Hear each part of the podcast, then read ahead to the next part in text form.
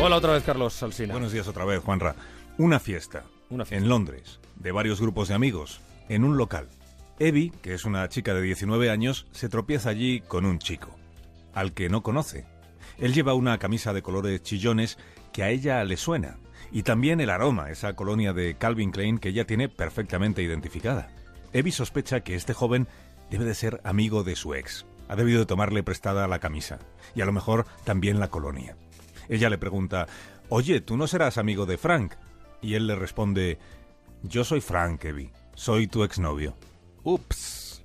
Ella se queda descolocada. ¿Cómo ha podido no darse cuenta de que Frank es Frank? Si estuvieron juntos casi un año. Evie piensa, se ha debido de cortar el pelo, se ha quitado la barba y la altura. No es que él haya crecido, es que yo he venido a esta fiesta sin tacones. Qué mal trago, ¿cómo he podido confundirme? Y quedar así como una boba. Evie en realidad conoce la respuesta.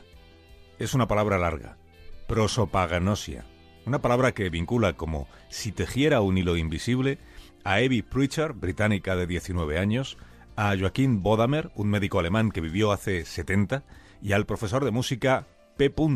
cuyo nombre completo nunca se supo, pero que se hizo famoso porque al ver un guante no sabía que era un guante, y también porque al ver a su mujer podía confundirla con un sombrero.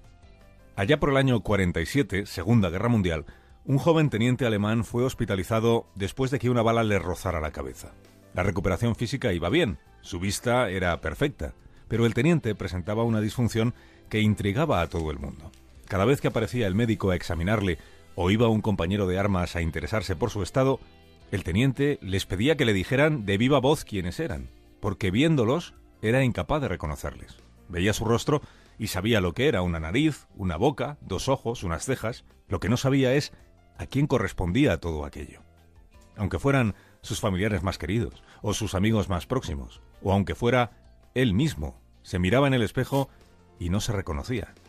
Joaquín Bodamer, el médico, dedicó al caso un informe de 47 páginas, y fue el primero en ponerle nombre a esta enfermedad, desconocimiento del rostro, o uniendo palabras griegas, prosopagnosia. Evie Pritchard, esta chica británica a la que ha entrevistado la BBC, prefiere llamarlo ceguera de rostros. Ella recuerda lo mal que lo pasaba en el colegio. Un día conseguía hacer amigos y al día siguiente no recordaba quiénes eran. En su primer día en la escuela de secundaria pidió permiso para ir al baño y después no sabía de qué aula había salido porque no reconocía ni al profesor ni a los alumnos. Ella se acostumbró a identificar personas fijándose en cosas que llevaran siempre, unas gafas redondas, o una prenda de vestir habitual y llamativa, o el corte de pelo. Su madre, por ejemplo, tiene el pelo rizado. Una vez en la peluquería le convencieron para que se lo alisara, y Evie pasó a su lado sin saber quién era. Por eso cree que con Frank le pasó lo mismo. Con el pelo corto y sin barba, ¿quién iba a saber que era Frank? Lo que nunca le ha pasado todavía a Evie es confundir a su exnovio o a su madre con un sombrero. Esto a quien le pasó es al profesor P. con su esposa. La historia de este músico la plasmó en uno de sus libros Oliver Sacks, el desaparecido neurólogo de Despertares. El profesor daba clase en una escuela de música y era famoso por las situaciones cómicas que protagonizaba. A los alumnos no conseguía ponerles cara, les hacía hablar para saber quiénes eran, y sin embargo creía ver caras donde no las había. A menudo daba palmaditas en la cabeza a las bocas de incendios o a los parquímetros, pensando que eran niños pequeños. A veces le hablaba desde lejos a un perchero y se sorprendía de que éste no le respondiera. Eran tan frecuentes sus pifias que acabó yendo al oftalmólogo pensando que su vista le engañaba. Pero el oftalmólogo le hizo las pruebas y le dijo lo que en el chiste. Tengo una buena y una mala noticia. ¿Cuál quiere usted primero? La buena, por supuesto. La buena es que usted ve maravillosamente bien. La mala, que su cerebro no funciona, ya lo siento. Por eso lo siguiente fue ir a ver al neurólogo. Le recibió Oliver Sacks, mucho antes de que fuera una eminencia, le invitó a sentarse y comenzó a charlar con él tranquilamente. En el libro cuenta que se fijó en la forma de mirarle que tenía el paciente.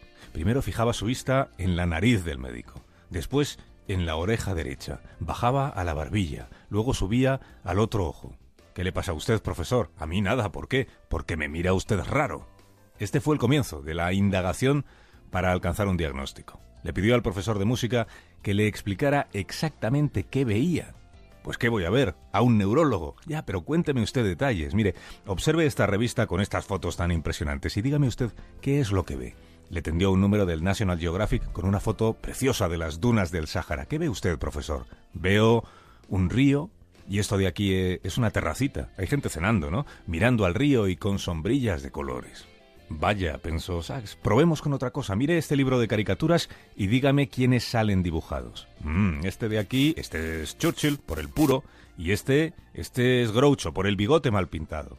Déjeme que pongamos la tele a ver si sale algún famoso. Mire, una película en blanco y negro. ¿Reconoce usted a la actriz que está en pantalla? El profesor dice, no sé, ¿seguro que hay una actriz en pantalla? Pues sí, claro, es Bette Davis. ¿Le suena Bette Davis? Claro, hombre, ¿cómo no me va a sonar? Pero, ¿seguro que es una actriz esto que estamos viendo? Yo sí, le dijo Oliver Sacks. Una actriz y un actor. Además están en una escena un poco subida de tono. ¿Y usted, profesor, qué ve? Yo no sabría decirle. Deben de estar haciendo algo, pero no termino de entenderlo. En la cabeza del neurólogo empezó a abrirse paso la idea de que estaba ante un caso de agnosia visual. Uno ve cosas, pero los estímulos visuales que recibe no se traducen adecuadamente en conocimiento.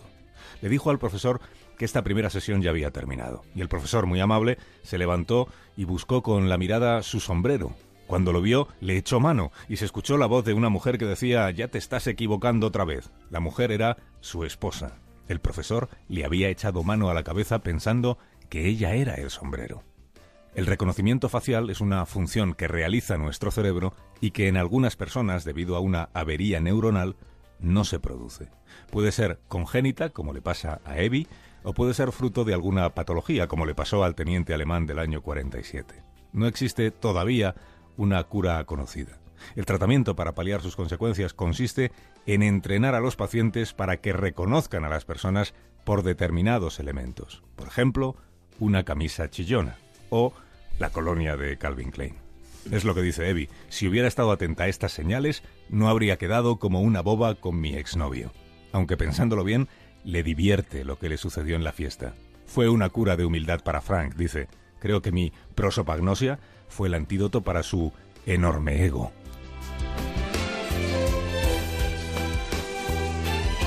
Gracias. El tintero, Carlos. Hasta mañana. Hasta mañana, Juanra.